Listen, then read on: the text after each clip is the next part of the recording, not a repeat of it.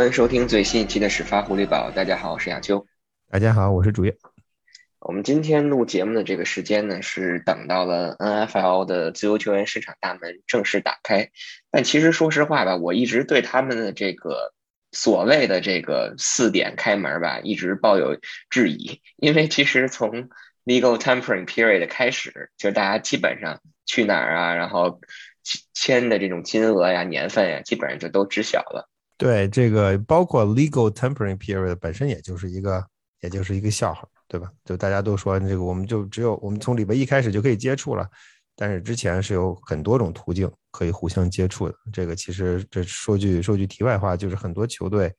不愿意没有办法跟球员直接接触，对吧？然后大家会通过球队的第三方关系转弯抹角的跟球员展开接触。所以这 legal tempering period 实际上就是给。呃，实际上实际上没有任何意义，但是但是没办法，NFL 还有这么一个规定，只好按按部就班的去实施。确实给我感觉就是在 Twitter 上经常能看到的一个笑话，就是今天四点，这个各大记者把前两天发的这个新闻又正式发了一遍，好像好像过去两天什么都没有发生过啊，男人那个球队又签了男人球员，但是今年有今年有两个球员临时反水，这个挺有意思，好像以前这这事儿不多见。是，但是这个跟咱爱国者没啥关系，所以咱今天我也准备，对对，我也盼着说能不能有谁反个水，结果死活也没听见这个消息传出来，很难很难。我觉得其实怎么说呢，就是咱们先来直接，既然都说到这个爱国者，那我们这期就直接进入主题来聊聊爱国者在过去的这个。四十八小时也好，或者是其实这几小时也好，签下的球员、流失的球员，包括发生了两笔交易，咱们先来说说总体的这个感觉吧。我觉得其实怎么说呢，就是对今年到目前为止的所有的一些操作啊，就是如果你跟去年去比，大家可能会觉得很失望，因为去年我们咣咣咣啊，legal legal tampering period，我们就可能就砸了几个米，呃，几千万。然后签来了这个 Jordan，签完了 Hunter Henry，签完了 Agler，还有这个 John Smith 等等等等球员。但是到了今年呢，感觉我们可能连小打小闹都算不上，还流失了两个比较重要的球员。但是其实我觉得大家要调整的一个心态就是，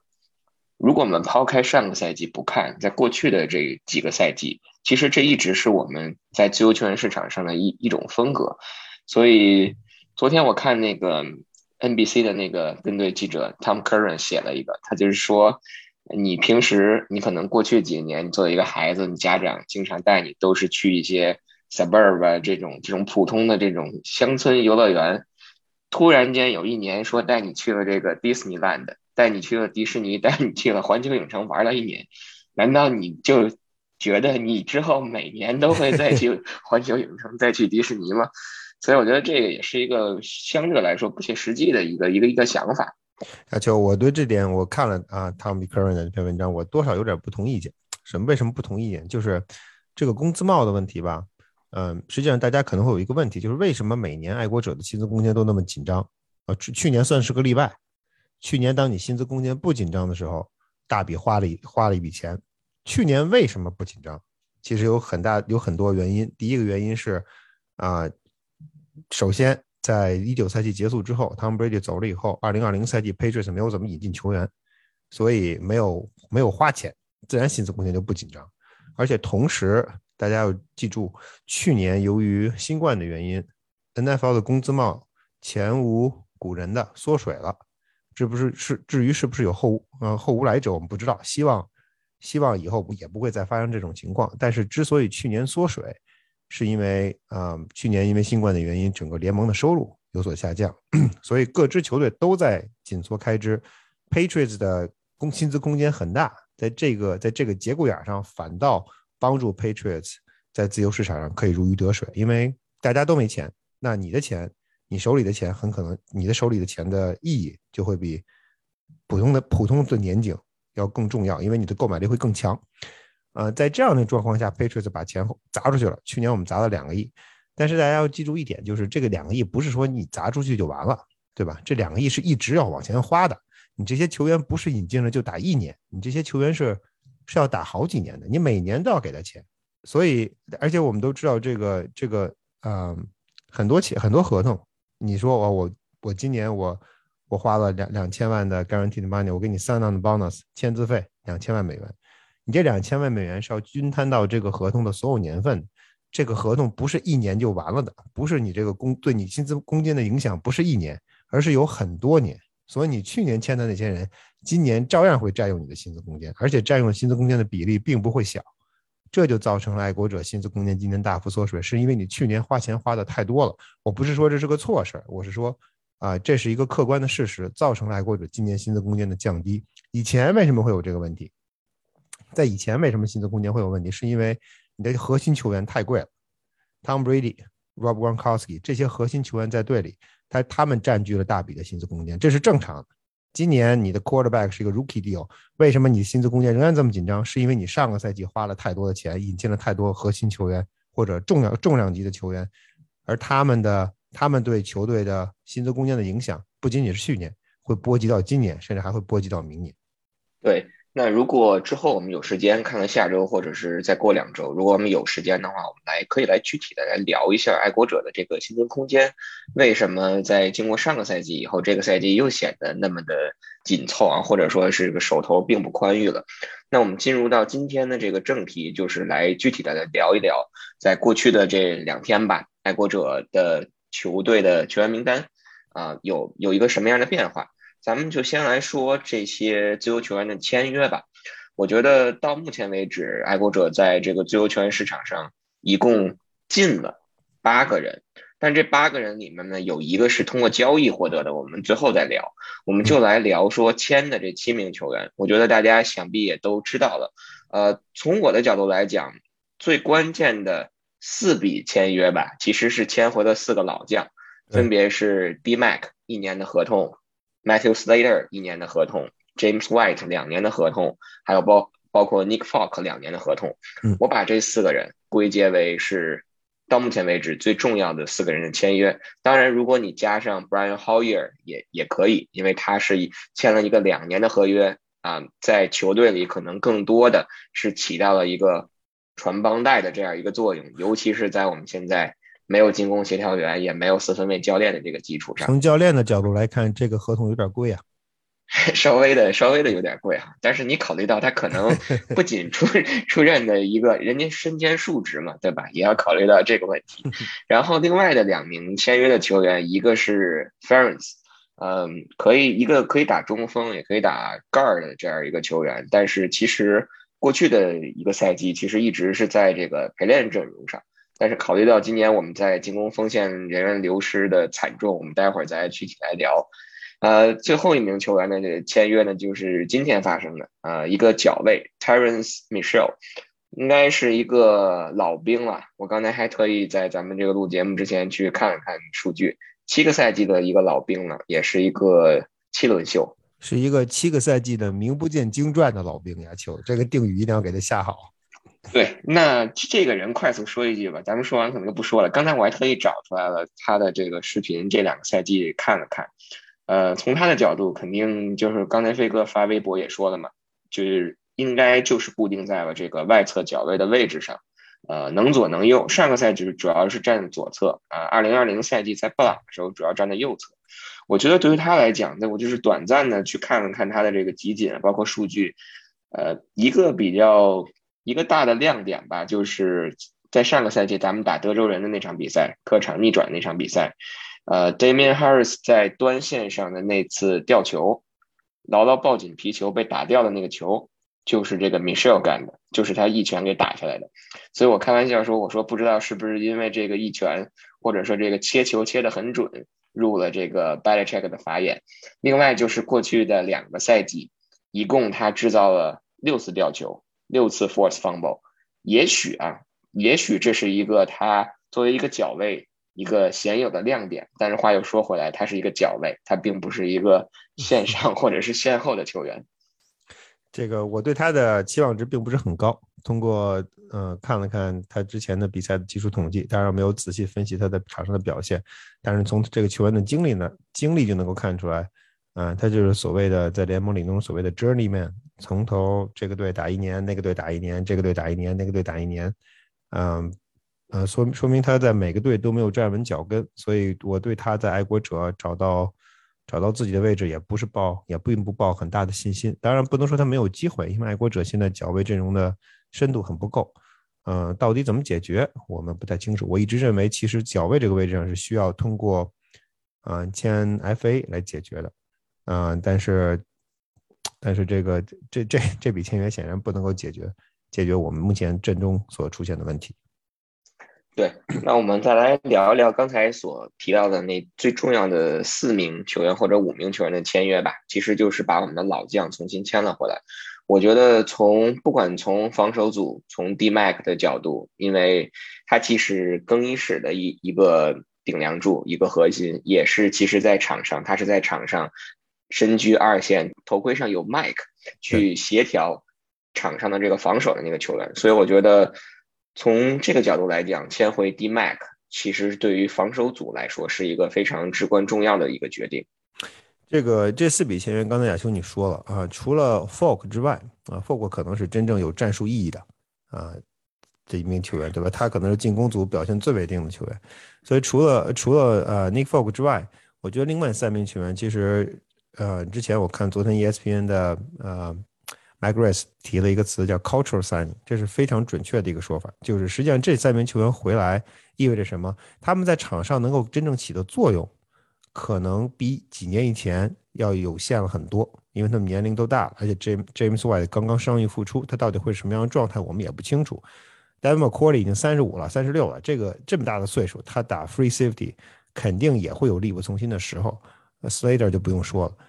所以他们在场上的作用。反倒会会比过去几年恐怕会有所下降，但是他们在更衣室内起到稳定军心的作用，这一点非常非常关键。因为考虑到爱国者，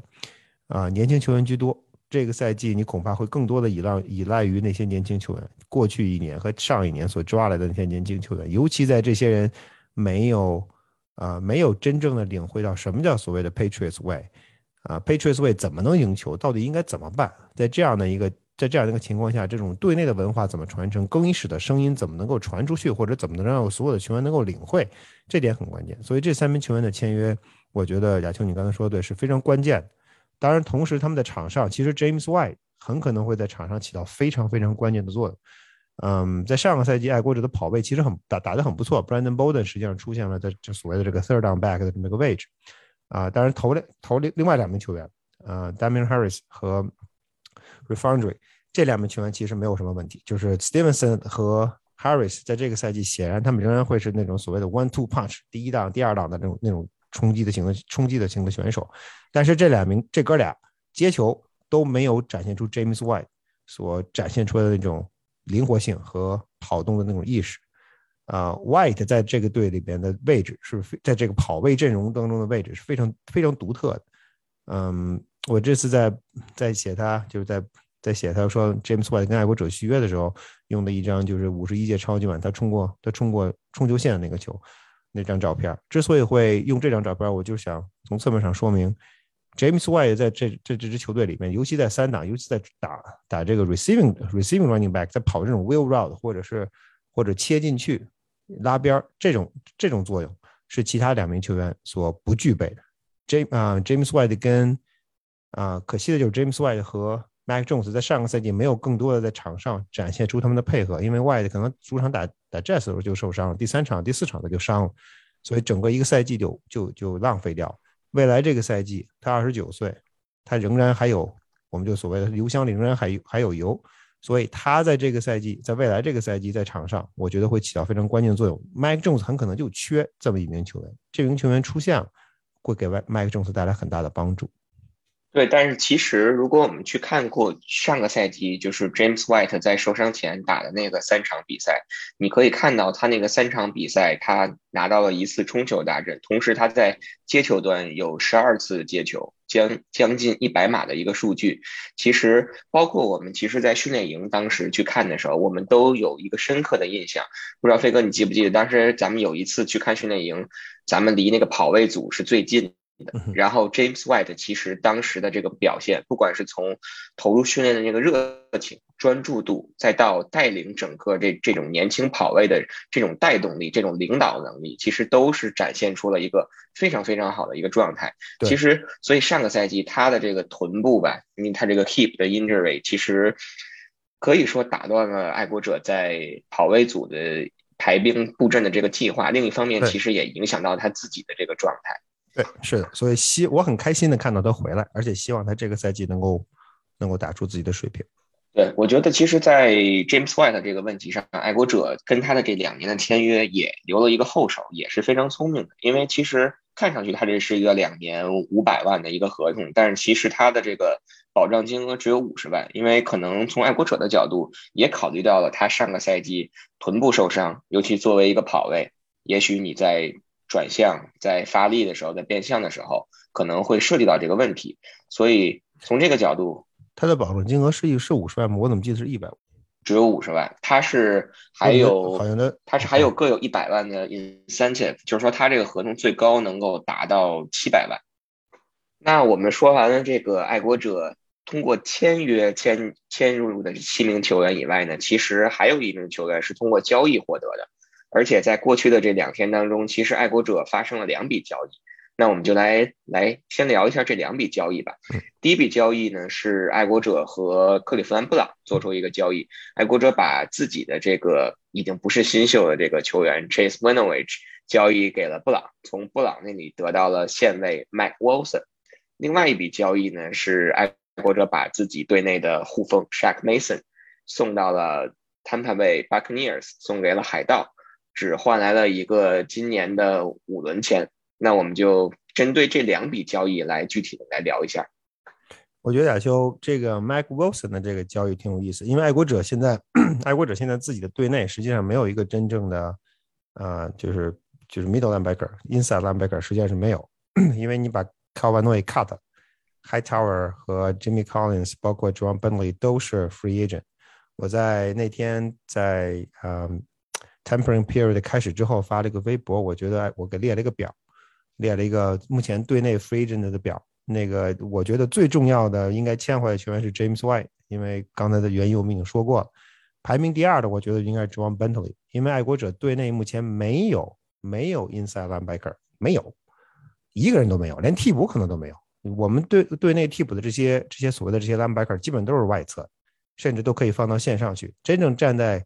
站在中锋屁股后，呃，站在啊 nose tackle 屁股后边的那那几个人。都 free 了，都都挨飞了。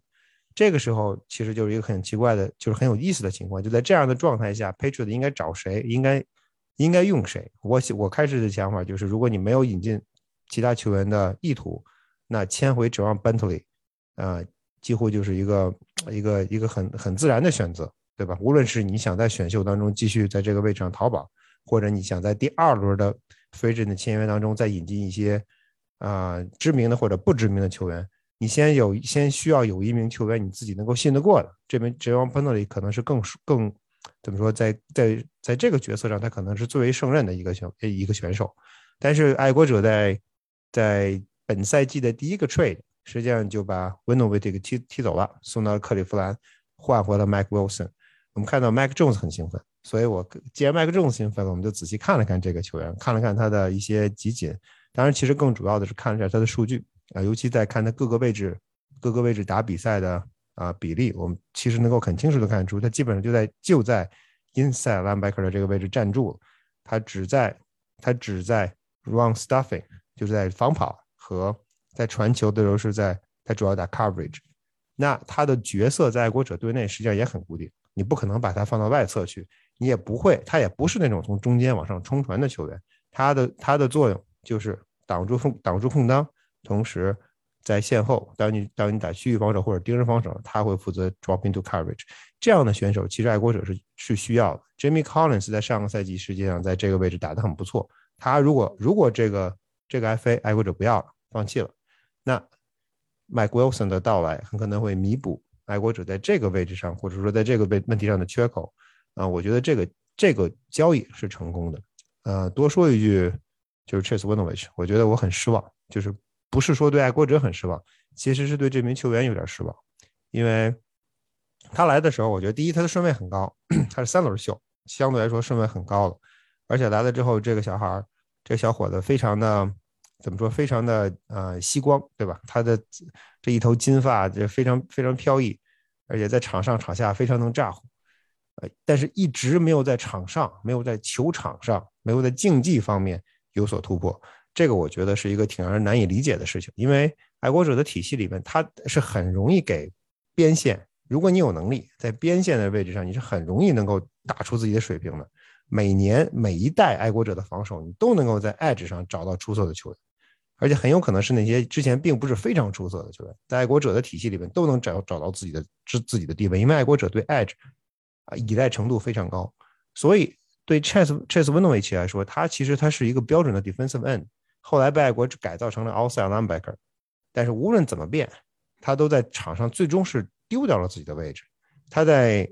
他在跟 Buffalo 的季后赛里面都没有上场，没有被报名，他都没有进入大名单。在后赛季的后半程，他基本上从场上消失了。他上场的时候，基本主要就是打特勤组，直到比赛大局已定，他才能才才会上场打几个 play。他实际上最后自己说的不好听，他把自己他把自己的位置在爱国，他把自己在爱国者的位置最终给玩没了。所以，嗯，我希望他，他其实他是有他是有能力的，而且我也相信他在场上那种热情。但是可惜的是，可惜的是他最终没有在爱国者找到自己的。找到自己的发展方向，希望他能够在克利夫兰重新开始，嗯，更多的把注意力关注在球场上吧。因为我觉得，你如果在场上，只有在场上出了成绩，你在场下的那些东西才有意义。是，其实他已经不是一个小伙子了，也不是一个小孩了，他已经二十七岁了，对吧？相比于这个交易来的这个 Mike Wilson 大了三岁。对，而且其实总结一下刚才飞哥说的，Chase Winovich。我觉得一点就是自自打他我忘了是两个休赛期以前，两个赛季以前那个休赛期开始想当这个网红博主，改走 YouTuber 路线了以后，就发生这个变化。还是说，再有一点，就像刚才你飞哥你说的，就是其实他在场上，我们过去一个赛季我们一直在说，希望他能控制住自己的头脑，控制在自己控制住自己在场上的情绪。但其实我们看到的就是他在仅有的上场的时间里。还是犯了不少的错误，所以我觉得其实这个来讲，是从 b a l i c h e c k 来讲是最不能容忍的一件事情，没有纪律性。我觉得，所以确实为他感到挺可惜的。然后就像飞哥说的，希望他能对，希望他能到了布朗以后，能够如果能把他就摁在这个外侧，摁摁在这个 edge 上，然后只去做冲传，啊，不去考虑其他的一些，不去分担其他的一些任务的话，看看他能不能。找到自己的这个应有的这种状态吧。这个就布朗的事儿，我们就提不替他操心了。不过，不朗布朗有自己的事儿要操心，是吧？不过有一条是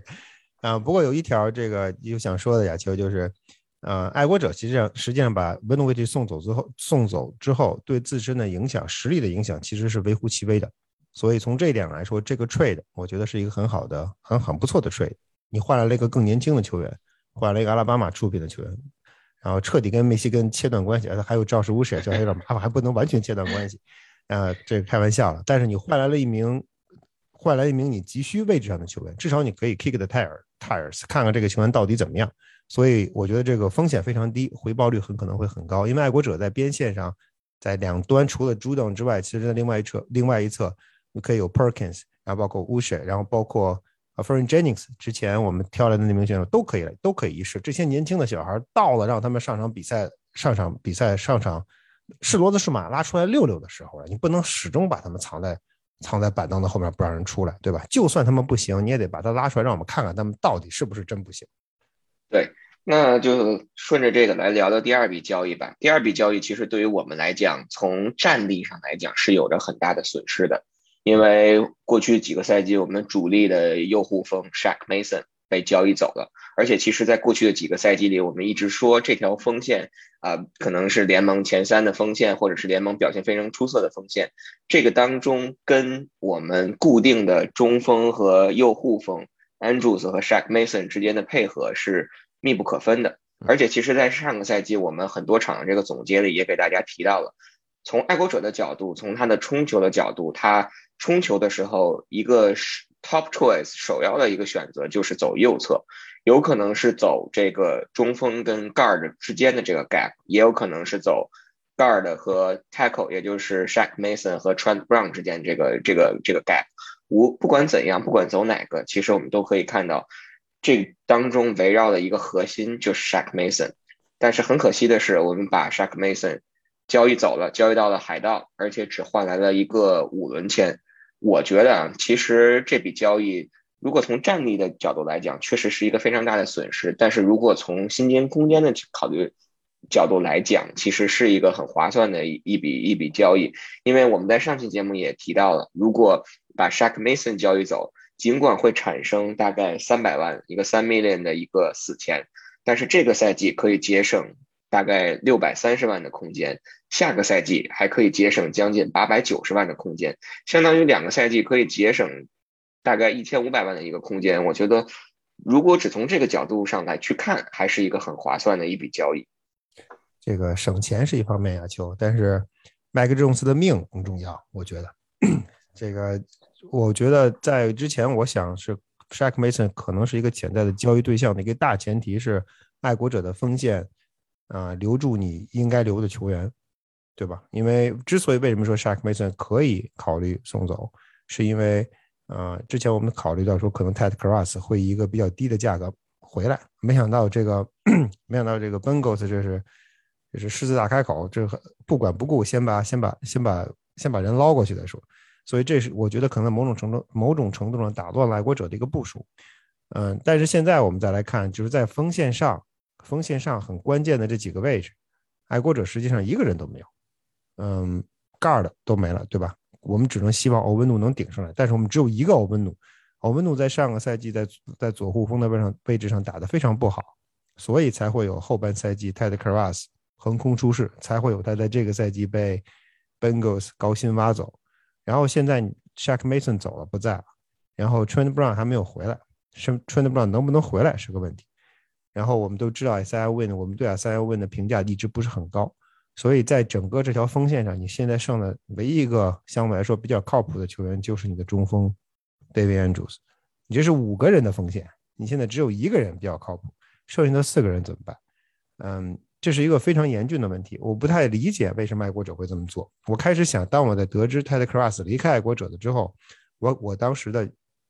至少在我自己看来，我的想法是，我觉得呃，Shaq Mason 的开 P 的非常高，爱国者肯定要把它降下来。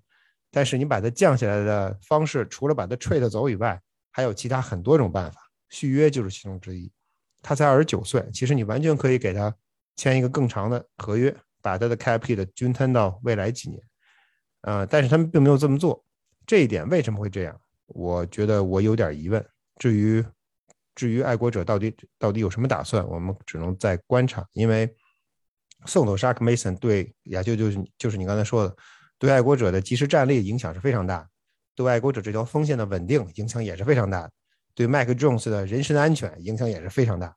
非常非常多的因素加在一起，啊，让我并不太认可这个交易。啊，Bel Belichick 到底葫芦里卖的什么药？嗯，我也有点有点觉得吃不太准。尤其另外一个就是这五轮五轮的这个回报，你把他送到了 Tampa Bay，你这时候不趁火打劫，你什么时候趁火打劫呢？对吧？你把他送到了 Tam Tampa，在这样的一个时间节点上，在这样一个状况下，在这样一个这在一个在一个种种因素叠加在一起的这么一个状况下，你把你自己的主力右护锋送到坦帕。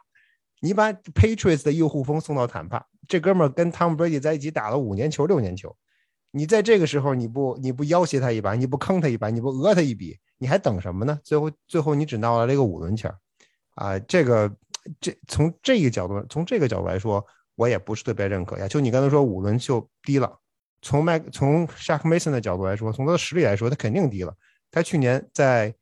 Guard 在右护锋的排名，我觉得至少能排进联盟前五。在这样的，就他有这样的一个实力，你五轮签本身就低了，同时你有敲竹杠的机会，结果也没有用，我也很难理解。只能说 Belichick 的心理也许并不像我们外人说的那样，两个人之间的这个关系可能并不像传言中的是那种矛盾哈，可能还是一种爱多于恨，是吧？这个。怎么说呢？确实就是这个五轮签，其实在我看来只有一个作用，唯一的一个作用就是弥补了今年爱国者在选秀四轮和六轮中间没有五轮签的这个损失，仅此而已，没了。这就是一个仅此而已的。这这是这是强迫症的结果吗？不是，因为我们不喜欢断档嘛，对吧？你你四轮到六轮之间没有那个五轮签，我没记错的话，应该是给了 Readers 是吧？是，就是去年把这个 Trent Brown 交易来的时候送走了那个五轮签，所以从其实从这个角度，确实这笔交易。如果你只是单纯说把 Shakmason 交易走，然后节省薪金空间，我可以理解。但是加上了后面这么多的一系列的条件，交易到了海盗，然后这只换来了一个五轮签，确实觉得这笔交易其实算是一笔失败的交易。我觉得没错，他想 all in，你就帮他 all in 嘛，对吧？你帮他省什么钱呢？对，行，那我们这两笔交易完，交易说完了以后，我们就来快速的再说一下，其实爱国者。还流失了四名球员，我所谓的这个流失就是已经板上钉钉了啊，不算那些就是合同已经到期，然后还没有签约的那些球员，确定已经是别人家的孩子。这四名球员，首先当仁不让就是 J.C. Jackson，J.C. Jackson 拿到了他梦寐以求的或者说他所去想要的一个合同，去了闪电，五年八千两百五十万，其中四千万的这个保障。而且这是一份我们所谓的 front loaded 的合同，就是说，其实他在前两年就可以拿到四十万，然后前三年可以拿到五十四万，所以年均是能拿到一个一千八百万的一个合同。其实我看了不少的这个比较比较可信的这个新闻，都在说，其实爱国者给 J.C. Jackson 报价了，而且报的这个合同的这个金额将近能够达到一年一千七百万的这样一个数字。但是肯肯定做不到像闪电这种，就是前三年可能就给你一年一千八百万，能让你揣到兜里。所以我觉得，其实，在这种情况下，呃，J.C. Jackson 走也是情理之中的一件事情。然后第二个人就是刚才飞哥一直在说的这个 Ted Cross。Ted Cross 其实确实 Bangles 有点这个 狮子大开口啊，三年一千八百万的这样一个合同，但其实只有五百万是是保障的这个金额。那爱国者这边好像也开出了一个三年一千四百万到一千五百万的一个合同，但是没留下来。其实我觉得从 Ted Cross 的这个角度，他可能也是从他自己自身的角度，我只是去揣测。首先，他认识到自己的这个价值，因为确实去年，尤其是在上个赛季，当他从中锋的位置打到这个 guard 的位置上了以后，其实他展现出了一个很强的能力，而且他也没有说一个从从。中锋转到 guard，他所所谓会有那种不适应的一个问题所在，所以他很快的就 pick up 了他自己的这个位置，这个可能是他能要到薪水的一个比较重要的原因。是，其次就是上个赛季，呃，最后结束的时候，Ted Karras 应该是参加了 Patriots 那个 media 的 availability，当时其实有人在问他的时候，他对于下个赛季回到爱国者，跟当时 Jacoby Myers。问被问到同样的问题的时候，是截然不同的两种答案。从他的角度来讲，business 就是 business，可能谁给他更多的钱，他就去哪儿。那另外两名球员呢，其实又是被 Josh 挖走了，一个 Brandon Bolden，一个 Jacob Johnson。我觉得 Brandon Bolden 被挖走，其实既然我们签回了 James White，那在 third down back 或者说是在这个接球端的这个跑位，其实就并不是那么的棘手了。而从 Jacob Johnson 的角度，确实之前我们也聊到了，没有给他打 Tender 也也很正常，因为不可考虑到今年 Tender 的这个工资，也不可能给他一个三倍工资的一个增长。这两个球员被 Josh McDaniels 挖走，我们可以理解，但是回到一个很现实的问题，就是刚才飞哥说的，我们对 Mac Jones 的保护，在他身前的这一波人，可能已经不剩几个了，这个可能。是我们在整个休赛期开始之前，我们当时没有想到的一个问题，或者说是我们当时没有觉得这是会变成了比脚位位置还要严峻的一个位置。对这个其实不知道他们的打算，我觉得这可能，呃，脚位脚位的因素，我们一会儿可以简单说两句啊，就就是有可能是他们防守思路的问题，但是锋线没有什么思路的问题。你如果没有，你如果是一个纸糊的纸糊的锋线，呃，你的 quarterback 就只能好自为之了，自求多福了，对吧？你因为你你不可能，你没有任何办法可以弥补你锋线实力的不足，呃，就算是 Tom Brady 在，就算他可以勉强的撑住，能够让比赛不失控，但是他自己很可能会是失控的。我们都记得 AFC Championship 二零一五赛季爱国者客场打 Denver 是一个什么样的情况，Patriots 咬到了最后，但 Tom Brady 基本上回来这个这人就散架了。你你你可以这么扛一场，你不可能这么扛一年。所以在锋线这个问题上，爱国者到底？葫芦里卖的什么药不清楚，是不是他们觉得自己队内的那几名年轻球员，比如说 Justin Herman 这些年轻球员，呃，还行，进步很明显，也可以得到上场的机会。不知道，就算他们这么想，我们现在也不能信他们。我们只能到，其实，在在休赛在休赛期，在啊到 Training Camp，甚至季前赛，你可能都看不出来所以然。真正想知道这个问题的答案。如果爱国者不引进新秀的，不引进，不在选秀中有所作为，不在不在第二波 free agency 的签约当中引进新的球员的话，这个答案我们只有等到九月份才能看到。啊，所以希望麦克琼斯好运吧。当然，现在亚球咱就说到了一个，就是进攻上的一个可能浅显的一个思路的问题，就是以前在我记得前两天在啊，有咱们谈到过这个 slot receiver 的问题。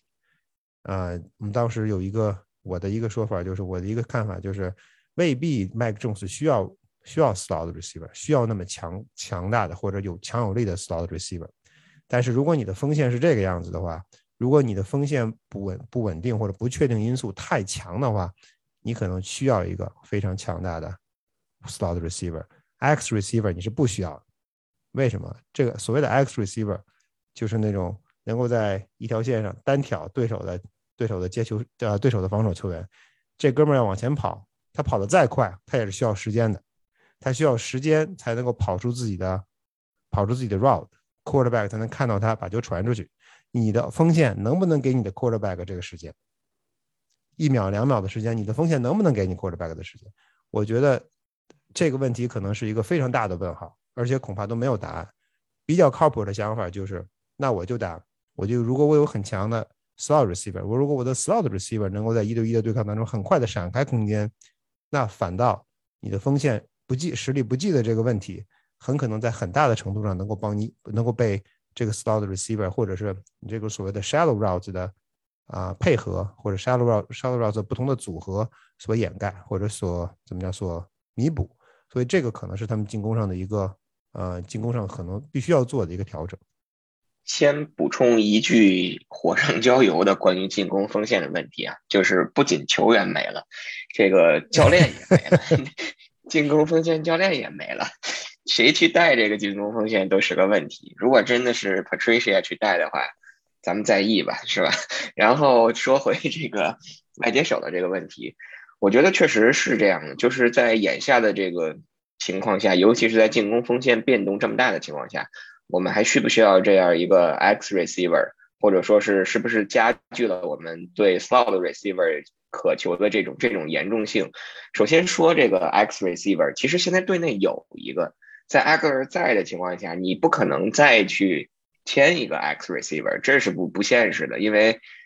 a g l e r 占了那么多的薪金空间，你自己的薪金空间又不多了。现在市场上还有还有几个 X receiver available，一个可能 Allen Robinson 还可以，还没有对签他。另外就是前两天传过的那个包装工的那个 MBS，但是其实我觉得还是这样，在你还有 a g l e r 的基础上，你不可能再找。还有 Julio Jones，我要讲，他的速度已经以 X 折一半吧，变成 V receiver 是吧？所以，所以没错，亚秋，亚秋，这个是这个是对的，就是在在这样，就是我们说 a g l e r 不行，不行，不行，不行，对我们很多人在 make joke，为什么他不行？他不行是因为你没有把球传给他，还是把球传给他了，他接不住，他没法摆脱空当？其实这是一个很有意思的问题，就是上个赛季，嗯，Mac Jones 传长传的次数非常少。嗯，他最后一次长传可能就是在在季后赛的那场比赛里传的那个 interception，精彩的 interception。那个球其实跑位的就是阿哥，那个球跑的没有问题，跑的非常出色，跑的非常到位。他在那等着球过来，球传的其实也不错，结果被对手看被被对手被对手超了过去。所以，啊，你我们说阿格勒不行，我们是没有给阿格勒机会，还是因为还是因为这名球员本身不行？那你这个赛季的欧烂是这个样子的话，欧烂的不确定因素这么强的话，我再回到我刚才的说法，你到底还敢不敢传这种球？你敢不敢让你的让你的四分卫在口袋里待三秒钟传球？你恐怕不敢。那你的这个 X receiver 谁来了也没有用。对，然后接着飞哥这个说啊，说到这个 slot receiver，slot receiver，首先我们队内现在有一个 slot receiver，就是 Jacoby Myers，而且其实从 Mars 自身的这个特点来说，他有一项特质可能是在这个队里或者是被 Belichick 特别认可的，包括其实 Julian Edelman 在接受采访的时候也反复提到一点，就是 Mars 他的 block 的能力，就是他可以去。参与到这个帮助这个进攻锋线，或者是帮助队友去 block 对手的这个跑动路线的这样一个能力，所以其实从这个角度来讲，目前来说，其实 Mars 是一个相对来说比较靠谱，或者是比较实力 OK 的这样的一个 slot receiver。但是我们在这个位置上，首先第一，还需不需要再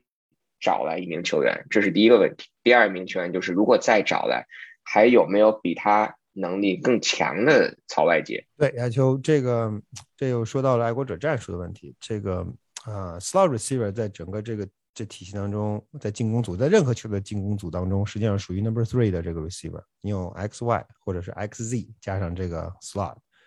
啊，其实 Jacoby 在在整个的在就他的个人能力，我觉得他可能他排不进，他进不了前三，进不了一二三。所以你把它实际上放到 slot 的这个位置上，实际上是把它有点，呃，就是跟他的能力不太相符。他在这个位置上能打，但是我们上个赛季反复在说，他很难在开球之后能够在几步之内甩开对手。slot 要的就是这个，你面对的 slot slot cornerback 不是对手，不是对手的最强 cornerback cornerback。所以当你跑出去的时候，你就你就需要在几步之内避他。啊，朱利安诺曼能够这么做，啊，Danny Amado 能这么做，Dion Branch 可以可以这么做，但是 Jacoby Miles 做不到这一点。他的特点是路线跑得很干净，接球比较稳，这是这是 Jacoby 的特点。所以他的这个位置放在 Number Four 可能更合适。甚至你比如说你让他去打 Z 可能也可以，但是他 Slot 他几步之内迅速摆脱，他没有这个能力，他的身体条件限制了他在这个位置上的作用。所以我觉得爱国者在 slot 的这个位置上，呃，其实这是这是一个我在我现在看来，除了锋线之外，在进攻组上除了锋线之外，这可能是最重要的位置，比所谓的那种大外接要要更加重要。那我们聊完了这个进攻组，通过这个自由球员市场两天以后所呈现出或者是所暴露出这个问题，我们再聊聊这个防守组。就像刚才飞哥说的，其实从交易来这个 Mac Wilson 到签约来这个 Terence Mitchell，再包括到目前为止 Hightower、Bentley 啊 Jimmy Collins，我们都还没有签回来。包括之前裁掉这个 Cal b a n o y 是不是确实这一一系列的这个举动，确实彰显了或者是透露了一些爱国者可能在下个赛季在防守组的这个思路上，或者是整个的部署上会有一些变化呢？我觉得这个变化可能是被动的，就是说亚秋他在，嗯，他如果有钱，对吧？那他肯定愿意把 J.C. 留下来，他可能还可以把 Gilmore 签回来，对吧？他可以有很多种方式来重建自己的进攻防守组。但是当他在当他在资金或者资源有限的情况下，我觉得 Bad Check，我的感觉他可能会选择另外一种方式。什么方式？就是我要在前线施压。啊，大家可以想一下，如果你前线不对。我们现在假想敌其实很简单了，对吧？我们的假想敌就是 Buffalo Bills。啊，如果你不能够对 Josh Allen 实施足够的压力，如果你不能够在不能够把 Josh Allen 传球路线或者传球的时间压制住，那你的后场恐怕你是盯不住对手。而且对于这个 Quarterback 来说，他可以跑出可以跑出很多种机会，完成传球或者自己冲过去。他在我觉得限制 Josh Allen，在 Belichick 看来，我的感觉限制 Josh Allen 的重点并不在后场怎么 coverage，并不在于后场盯谁，有谁去盯，而是在前场怎么怎么能够把这名只能怎么能够把 quarterback 限制在线后或者限制在口袋当中。上个赛季那两场比赛，呃，季后赛第一场，季后赛唯一的那场和倒数第二场常规赛 Josh Allen 平均的传球时间都超过了三秒。当然，这是他这是他自己的能力的体现，并不是说他在口袋里等了三秒，而是说他拿了球左左跑跑右跑跑这儿跑跑那跑跑，你根本追不上传球。这个我觉得是 Belichick 看出来的自己的就是爱国者防守组的一个问题，就是说在线上无法限制住 quarterback，无法限制住对手的 quarterback 的移动和跑动，无法封住对手的传球路线，或者无法给对手传球的时间，呃，制造制造制造影响，无法压缩对手的传球时间。这个可能在他来看是爱国者防守上个赛季在最后关头啊大崩溃。在季后赛那场比赛里，呃，失常的一个主要原因，二线的盯防有关系，但不是致命因素。怎么解决？解决哪个方面更简单？相对而言，显然对于 b a l a c h e c k 或者说对于在他来看，啊，解决前线的压力要比解决二线的盯防要简单。所以 G.C. Jackson 在如果是这样的一个思路的话，那 G.C. Jackson 在整个的。嗯，在防守的布局当中，他显然可能这就是一个累赘了。因为如果你要给他一千七百万美元，就意味着什么？就意味着你可能要在前线，啊，在前线改进前线的努力要小很多，要虚弱很多。所以这钱你只能在一边花吧，对吧？你给了二线，一线就少。那我把这个一千七百万的累赘放走，送到其他球队，那我可以把 free up 的这些钱，虽然没有多少吧，但是如果有这些钱。可以用在前线，能够补进一步补充前线的实力。无论是引进二流的锋线球员或者一线球员，还是通过选秀，我觉得可能 b 勒 l 克在这一点上会有自己的打算。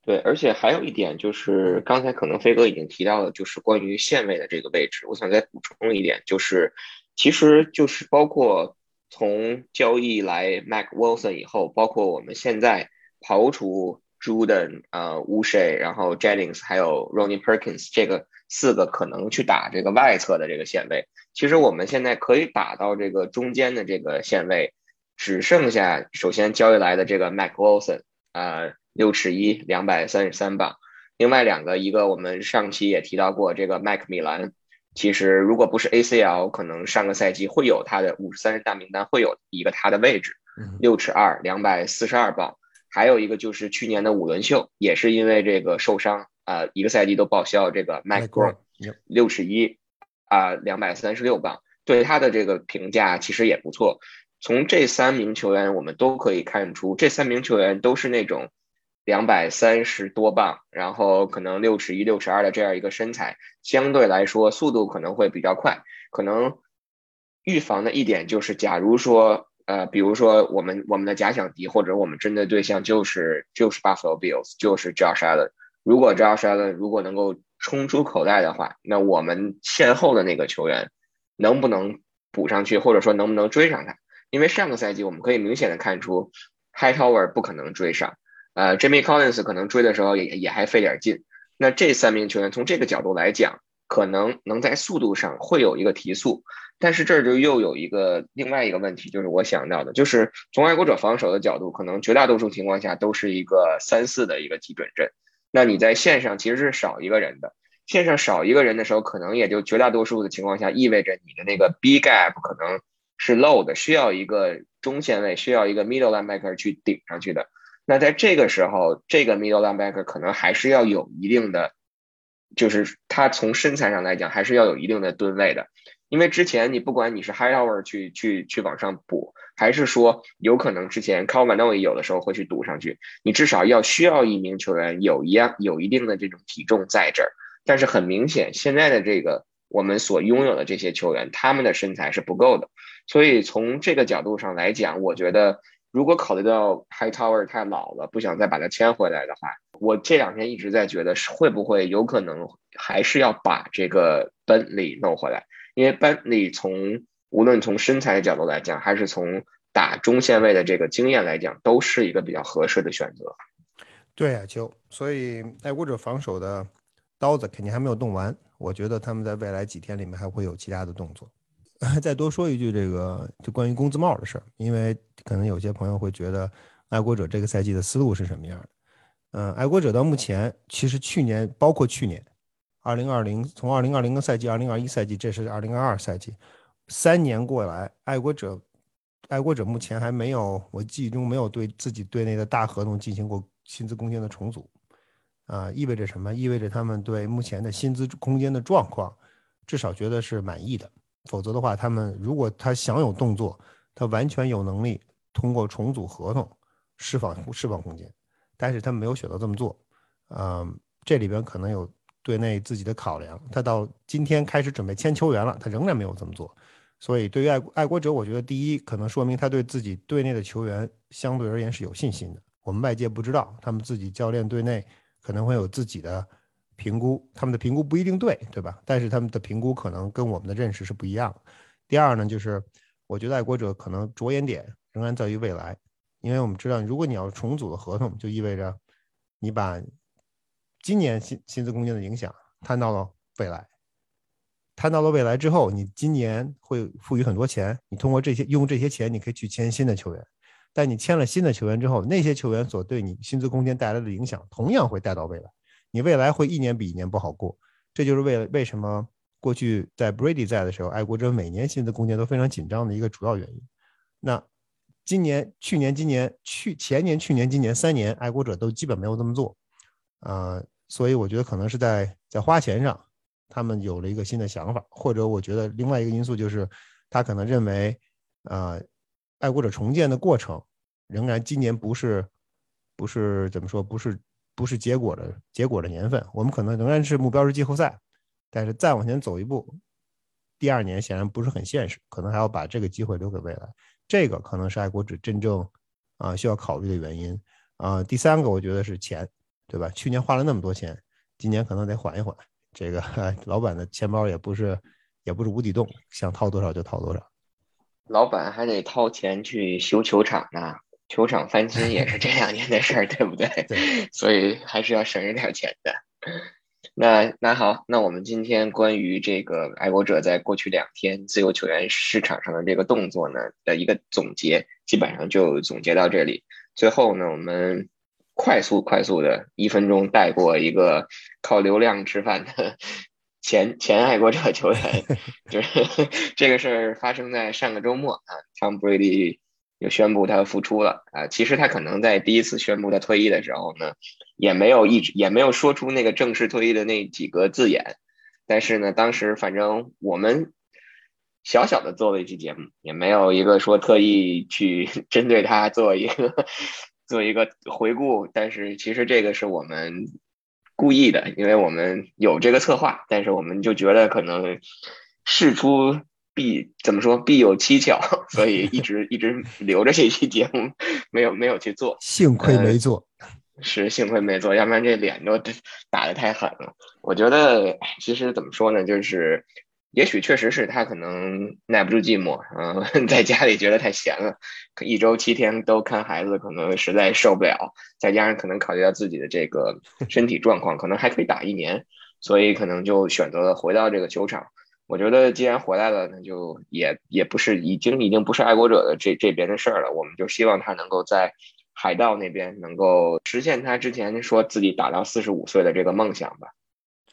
阿秋，这个确实如此啊。这个，但我想多说一句，就是，呃，无论是他之前退役的原因是什么，啊，可能更多的是家庭的原因，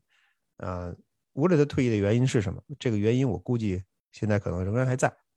他可能在评估的时候，Brady 可能在评估的时候，呃，他对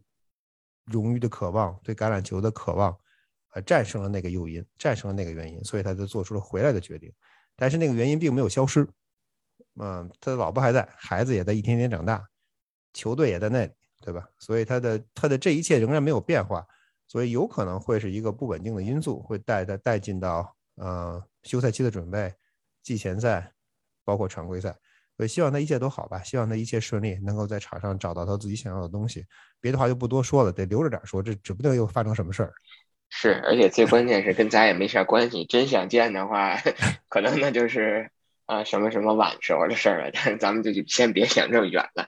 行，那我们今天这个关于爱国者在过去两天自由球员市场上的这个交易，或者说我们所谓的第一波自由球员市场的这个热潮的一个总结，基本上就到这里。爱国者肯定还会在之后的几天，或者甚至到到这个选秀前我们所谓的这个第二波自由球员市场的这个热潮的时候，还会有或多或少的一些动作。那我们就希望爱国者能够在未来的几周，然后在选秀之前，能在自由球员市场上还有或多或少的一些，不能说出入吧，希望还是以入为主。行，希望他们能够怎么说呢？能够给我们带来一些惊喜。尽管他们这个赛季花钱的思路跟去年花钱的思路不太一样，所以，但是无论怎么样吧，还是希望他们能够为啊为球队的实力招来一些有用之才。名气可以不大，但是管用就行。所以我们静观其变。我觉得爱国者在引援上还远远没有结束，这个赛这个休赛期还很长。对，最后一句话，希望大家还是能够以一个平常心。去对待这个爱国者在自由球员市场上的一个签约，去年那一年只是一个特例，不要把它变成一种 习以为常的事情。好的，那我们今天的节目就到这里，非常感谢大家的收听，我们下期再见。下期再见。